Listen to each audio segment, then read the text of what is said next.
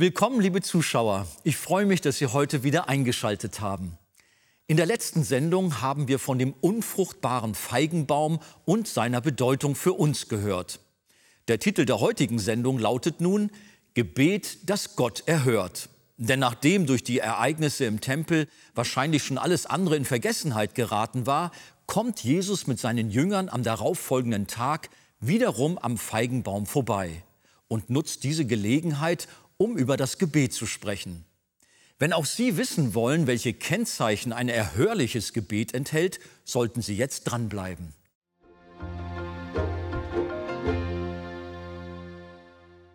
Lasst uns aufstehen und wir lesen Markus 11, 20 bis 26. Und als sie am Morgen vorbeikamen, sahen sie, dass der Feigenbaum von den Wurzeln an verdorrt war. Und Petrus erinnerte sich und sprach zu ihm, Rabbi, siehe, der Feigenbaum, den du verflucht hast, ist verdorrt. Und Jesus antwortete und sprach zu ihnen, habt Glauben an Gott. Denn wahrlich, ich sage euch, wenn jemand zu diesem Berg spricht, hebe dich und wirft dich ins Meer und in seinem Herzen nicht zweifelt, sondern glaubt, dass das, was er sagt, geschieht, so wird ihm zuteil werden, was immer er sagt. Darum sage ich euch, alles, was ihr auch immer im Gebet erbittet, glaubt, dass ihr es empfangt, so wird es euch zuteil werden. Und wenn ihr da steht und betet, so vergebt, wenn ihr etwas gegen jemand habt, damit auch euer Vater im Himmel euch eure Verfehlungen vergibt. Wenn ihr aber nicht vergebt, so wird auch euer Vater im Himmel eure Verfehlungen nicht vergeben. Amen. Nehmt doch gerne Platz. Am Tag zuvor haben wir Jesus gesehen, wie er Händler aus dem Tempel warf, weil sie den Ort der Anbetung Gottes in ein Kaufhaus verwandelt haben. Auf dem Weg dorthin sah er diesen unfruchtbaren Feigenbaum als ein Bild für den geistlichen Zustand Israels und verfluchte ihn, sodass dieser verdorrte. Sie kamen nun nach all den Dingen, die sich im Tempel zugetragen hatten, am nächsten Tag zurück zu dem Baum und ich glaube, wir können uns gut vorstellen, dass der Nachmittag im Tempel allerlei Assoziation und Aufregung auch in den Jüngern verursacht hat, wenn der Meister plötzlich anfängt und die Händler rausschmeißt und laut wird und da ein Aufsehen entsteht und die Pharisäer kommen dabei und die Schriftgelehrten, die Tempelwache und da ist ja allerhand los, emotional. Das macht dich ja fertig, ne? Das macht dich fertig, wenn du ein Jünger bist und der Meister fängt da an. Das geht nicht spurlos an dir vorbei. Und unter diesem ganzen Eindruck haben sie den Baum schon wieder vergessen. Aber nächsten Morgen, ah, der Baum. Petrus sieht den Baum. Unser Meister. Der Baum, den du gestern verflucht hast, der ist bis auf die Wurzeln verdorrt. Ja, ja, das ist so. Das ist ja ein übernatürliches Wunder. Ich meine, in der Botanik wissen wir, wenn etwas wächst, dann braucht es Zeit, stimmt's? Und wenn etwas eingeht, dann braucht es auch ein bisschen Zeit. Gestern stand der Baum noch in vollem Blattwerk da. Er hatte viele Blätter. Und am nächsten Tag, 24 Stunden später vielleicht maximal, verdorrt bis auf die Wurzeln. Kleine Nebenbemerkung, wenn wir das lesen. Ihr Lieben, und das hilft uns auch als Einstieg für das, was jetzt kommt. Gott ist groß und mächtig. Er ist der Schöpfer Himmels und der Erden und er hat auch alle Naturgesetze unter seiner Kontrolle. Er kann einen Baum aus dem Nichts entstehen lassen und er kann auch mit seinem Wort diesen Baum bis auf die Wurzeln verdorren lassen. Und Petrus erinnerte sich und sprach, Rabbi, siehe der Feigenbaum, den du verflucht hast, ist verdorrt. So, was macht Jesus jetzt? Er nimmt diesen Baum und das, was dort geschah, dieses Wunder, und macht es zum Gegenstand und transportiert das in das Gebetsleben der Jünger hinein. Er gibt ihnen jetzt eine Anleitung zum Gebet. Vers 22 sagt Jesus, er antwortet dem Petrus und sagt, habt Glauben an Gott. Vers 24, jetzt kommt das Gebet. Alles, was ihr auch immer im Gebet erbittet, glaubt, dass ihr es empfangt. Vers 25, und wenn ihr dasteht und betet, so vergebt. Sehen wir, er nimmt dies zum Anlass, um über Gebet zu sprechen. Er spricht hier über das erhörliche Gebet. Um erhörlich zu beten, brauchen wir nach Jesu Worten hier zwei Dinge. Wir brauchen Glauben. Und wir brauchen ein Herz, das vergebungsbereit ist. Das sind die beiden Dinge. Schauen wir uns zuerst den Glauben an. Jesus antwortete und sprach, habt Glauben an Gott. Denn wahrlich, ich sage euch, wenn jemand zu diesem Berg spricht, hebe dich und wirf dich ins Meer und in seinem Herzen nicht zweifelt, sondern glaubt, dass das, was er sagt, geschieht, so wird ihm zuteil werden, was immer er sagt. In Matthäus, wenn ihr da kurz hingeht, 21, haben wir dieselbe Begebenheit. Und hier sehen wir die Brücke vom Baum zum Gebet noch deutlicher. Vers 21. Jesus aber antwortete und sprach zu ihnen, wahrlich ich sage euch, wenn ihr Glauben habt und nicht zweifelt, so werdet ihr nicht nur tun, was mit dem Feigenbaum geschah, sondern auch, wenn ihr zu diesem Berg sagt, hebe dich und wirf dich ins Meer, so wird es geschehen.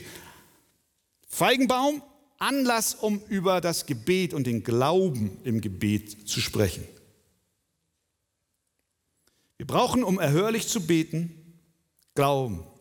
Nun, das wird häufig missbräuchlich verwendet, besonders dieser Textabschnitt hier. Vielleicht habt ihr das und du persönlich das auch schon erlebt. Da werden dann Versprechungen gemacht oder ein Umkehrschluss gezogen, wenn du die Erhörung deines Gebetes um Gesundheit nicht erlangst, liegt es daran, dass du nicht genug Glauben hast. Und da wird ganz viel Schindluder mitgetrieben und ganz viel Zerstörung entsteht, wenn Menschen, die aufrichtige Kinder Gottes sind, gesagt wird, nur weil du nicht genug glaubst, deswegen bist du noch krank. So, weil nun diese Verse aber häufig missbräuchlich aus dem Zusammenhang gerissen werden, müssen wir nur noch aufpassen, dass wir jetzt nicht von der anderen Seite vom Pferd fallen. Wir können diesen Vers auch nicht rausstreichen. Verstehen wir? Es steht doch da. Jesus sagt, ich sage euch, wenn jemand zu diesem Berg spricht, hebe dich hinweg. Wer in seinem Herzen nicht zweifelt, sondern glaubt. Und Jesus geht dann nachher noch weiter. Darum, Vers 24, sage ich euch, alles, was ihr auch immer im Gebet erbittet, glaubt, dass ihr es empfangt, so wird es euch zuteil werden. Zunächst mal, und das möchte ich betonen, Zunächst mal sagt dieser Vers nichts anderes aus als das, was er aussagt. Nämlich, wie es J.C. Riley, finde ich, schön zusammengefasst hat, er sagt aus, dass der Glaube einen Menschen befähigt, Dinge zu erreichen und Schwierigkeiten zu überwinden, die so groß und beachtlich sind, wie das Hinwegheben eines Berges und das Versenken desselben im Meer. Das steht da nun mal erstmal so. Und wir erinnern uns, Jesus hat gerade durch diesen Feigenbaum ja auch ein Wunder getan. Gott, und das möchte ich dir zurufen, mein Bruder und meine Schwester, Gott kann Großes tun. Wir dürfen mutig und ohne Zweifel ihn im Gebet bitten. Er ist in der Lage, Dinge zu tun, die menschlich unmöglich erscheinen. Das ist hier die Aussage. Selbst ein Berg hebt sich weg. Darum sage ich euch, alles, was ihr auch immer im Gebet erbittet, glaubt, dass ihr es empfangt, so wird es euch zuteil werden. Das ist die Grundlage. Gott ist groß und er ist imstande zu tun. Und wir dürfen voller Glauben und Zuversicht zu ihm kommen und sagen, Herr, greife ein in meine Not. Rette, schaffe geistliche Früchte, wo keine zu erwarten sind. Tue ein Wunder. Amen. Und doch wollen wir uns anschauen, wie dieser Glaube im Detail aussieht. Und dazu stellen wir fest, dass zunächst einmal das Objekt des Glaubens, von dem Jesus hier spricht, mit dem wir im Gebet zu ihm kommen sollen, das Objekt des Glaubens ist Gott selbst. Habt ihr es gesehen? Jesus antwortete, Vers 22, und sprach, habt Glauben an Gott. Das ist ganz wichtig. Gott ist das Objekt unseres Glaubens, das Ziel unseres Glaubens. Er sagt nicht, habt Glauben an ein besseres Leben. Er sagt auch nicht, habt Glauben an Gesundheit oder habt Glauben an Wohlstand. Er meint hier nicht ein positives Denken. Also je öfter ich was Positives ausspreche, desto mehr glaube ich es und desto mehr spreche ich es in die Realität hinein. Er sagt das hier nicht. Er sagt, habt Glauben an Gott.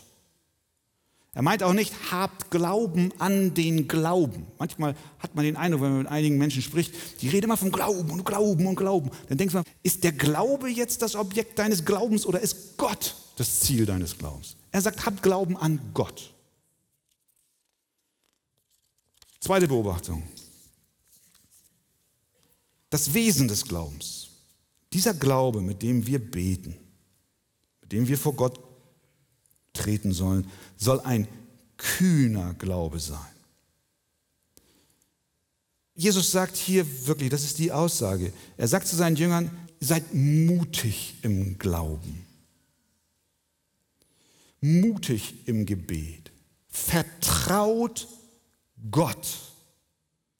Und vertraut ihm dass er bereit ist, Dinge zu tun, die offensichtlich unmöglich sind. Im Matthäusevangelium steht dasselbe nochmal in etwas anderer Form. Wenn ihr glaubt und nicht zweifelt, sagt Jesus dort. Das erinnert uns an Jakobus 1, Vers 6 wo es auch um das Bitten geht. Er bitte aber, der, der etwas von Gott empfangen möchte, sagt Jakobus, er bitte aber im Glauben und zweifle nicht. Denn wer zweifelt, gleicht einer Meereswoge, die vom Wind getrieben und hin und her geworfen wird. Da möchte ich ganz, ganz stark noch wachsen. Ich möchte beten mit dem Vertrauen darauf, dass Gott in der Lage ist, Größeres zu tun, als was ich mir überhaupt vorzustellen vermag. Dass Gott Menschen rettet, die so fern von ihm sind und so vernagelt sind. Dass Gott Erweckung schenkt in unserem Land. Ich möchte glauben, dass Gott Heiligung schenkt in unserem Herzen, in unserer Gemeinde. Mehr tut, als was wir uns überhaupt vorstellen können. Er bitte im Glauben und zweifle nicht. Aber haben die Jünger, als Jesus das gesagt hat, gedacht, war das jetzt die Botschaft, die sie empfangen haben? Oh, er sagt, wenn du zu dem Berg sagst, hebe dich hinweg und wirf dich ins Meer, dann lass uns das mal gleich ausprobieren hier. Wir stehen hier auf dem Ölberg, da waren die Feigenbäume und jetzt komm, bei drei. Eins, zwei, drei. Und dann hebe dich hinweg. Und Haben Sie das so verstanden? Nein, haben Sie nicht. Weil wir wissen, dass diese Aussage eine Metapher war, die in jüdischer Literatur vorgekommen ist für Handlungen, die scheinbar unmöglich waren. Das heißt, wer diesen Text buchstäblich anwenden will und in die Alpen fährt und zu den Bergen sagt, verschwindet, der wird bitter enttäuscht sein. Und nicht nur das, der wird auch zum Gespött für die Menschen sein. Nein, Jesus will etwas ausdrücken. Glaube an das Unmögliche. Abraham ist ein wunderbares Beispiel dafür. Abraham. Abraham bekommt die Verheißung, ein Kind zu bekommen, einen Sohn zu bekommen und viele Nachkommen. Und wir sehen in seinem Leben, es war biologisch nicht möglich. Aber es heißt, und Abraham glaubte Gott. Und es geschah. Wie soll unser Gebet sein? Voller Glauben. Aber es soll auch im Bewusstsein der Souveränität Gottes stattfinden. Ich glaube, ein guter Testballon für so eine Aussage von Jesus ist immer zu schauen, wie hat sich das im Leben von Jesus persönlich dargestellt? Jesus sagt, was immer ihr im Gebet erbittet. Wie war das bei Jesus? In Kapitel 14 sehen wir ihn dann, wie er in Gethsemane war. Vers 35, und er ging ein wenig weiter, das war kurz am Vorabend seiner Kreuzigung. Und er ging ein wenig weiter, warf sich auf die Erde und betete. Da haben wir das. Jesus betet. Dass, wenn es möglich wäre, die Stunde an ihm vorüberginge und er sprach, aber Vater, alles ist dir möglich.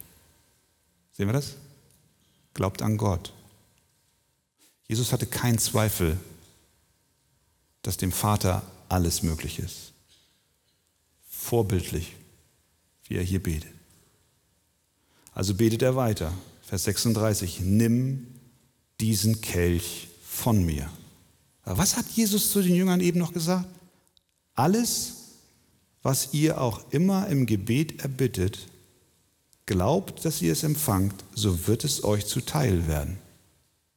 Hier betet Jesus, nimm diesen Kelch von mir. Kann es sein, dass Jesus hier nicht geglaubt hat? Nein. Er betet weiter, nimm diesen Kelch von mir. Und hier kommt die Dimension der Souveränität Gottes, die auch für dich in deinem Gebetsleben befreiend wirkt. Doch nicht, was ich will, sondern was du willst. Sehen wir das? Wir brauchen eine gesunde Balance.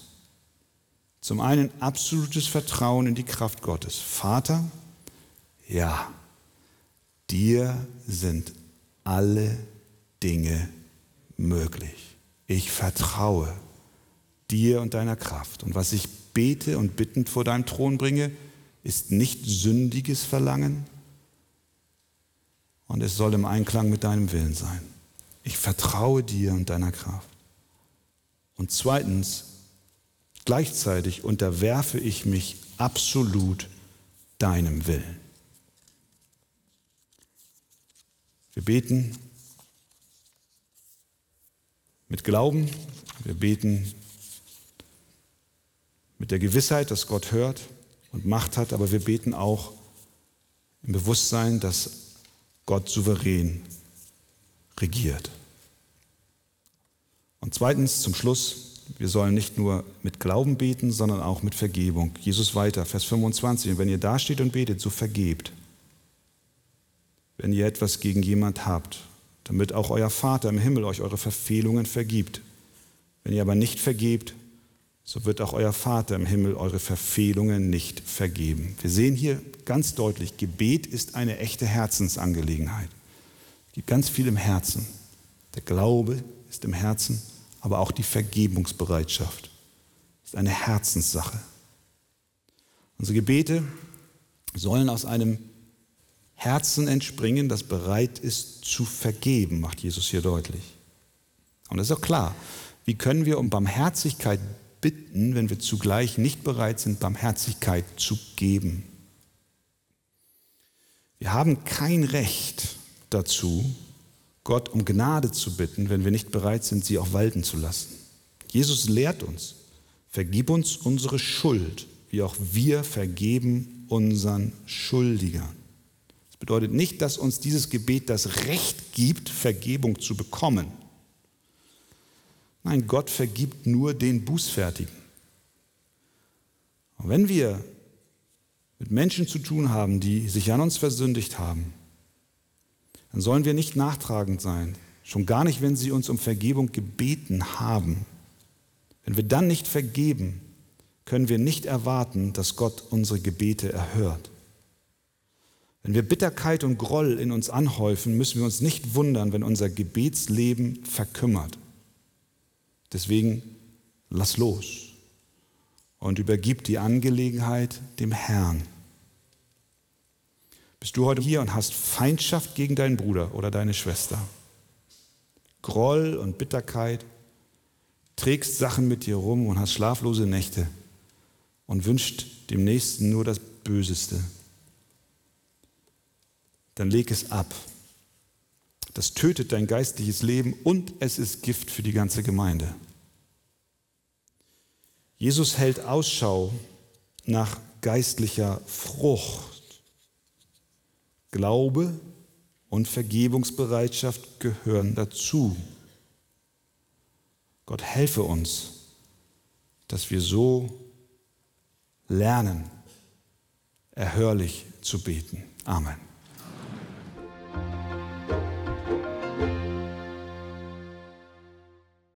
Als Jesu Jünger einen Tag nach den Ereignissen im Tempel wieder am Feigenbaum vorbeikamen, waren sie verwundert und erstaunt. Der Baum war nach den Worten ihres Meisters tatsächlich verdorrt. Jesus selbst nutzte diese Gelegenheit, um seinen Nachfolgern eine Lektion über das Gebet beizubringen. Dabei war eines der Attribute, die wir im Gebet brauchen, der Glaube. Pastor Wegert, brauchen wir den Glauben, damit unser Gebet erhört wird und wir alles erlangen? Ja, ohne Glauben ist es unmöglich, Gott zu gefallen. Aber wir müssen aufpassen, Andi, dass wir aus dem Glauben nicht eine Formel machen. Mhm. Man kann den Glauben so sehr betonen, Glauben, Glauben, Glauben, dass man den Eindruck gewinnt, wir glauben an den Glauben an die Funktionalität des Glaubens, an die positive Denkkraft. Und das ist ein Irrtum, sondern Jesus hat ja zu seinen Jüngern gesagt, glaubt an Gott. So haben wir es in der Predigt gehört. Also das Ziel unseres Glaubens liegt außerhalb des Glaubens. Mhm. Es ist nämlich Gott. Und wenn wir an ihn denken und ihn sehen, dann wissen wir, dass unser Glaube in einem ganz bestimmten Rahmen sich auch ereignet. Und dieser Rahmen ist, dass wir nämlich, wie Jesus es sagt, alles, was ihr in meinem Namen bittet, das soll euch gegeben werden. Und damit ist klar, wir binden uns an den Willen Gottes, wir binden uns an das Wort Gottes, denn es steht ja geschrieben auch im Johannes 15, Vers 7, wenn ihr in mir bleibt und meine Worte in euch bleiben, so werdet ihr bitten, was ihr wollt. Da sehen wir also den gesamten Zusammenhang. Mhm. Und dann dürfen wir auch mutig und zuversichtlich beten.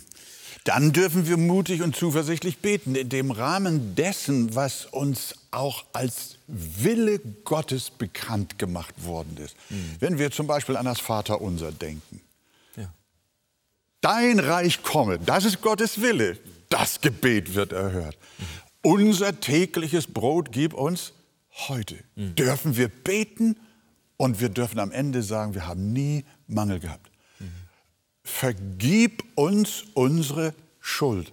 Tut der Herr gerne, können wir sicher sein. Herr, errette Menschen und sie werden errettet, weil es im Sinne des Missionsbefehls ist. Also, wir dürfen beten im Glauben. Also gibt es aber auch schon eine gewisse Leitlinie.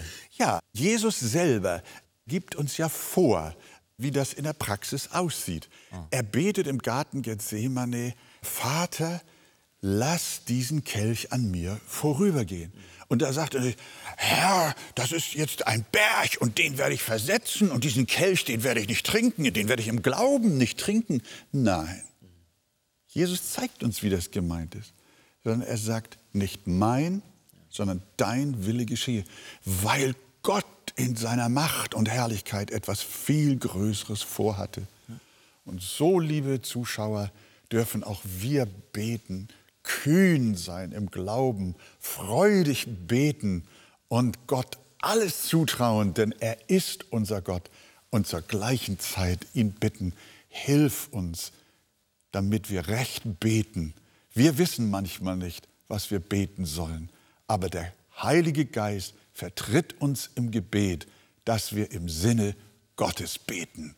Gott helfe uns dazu.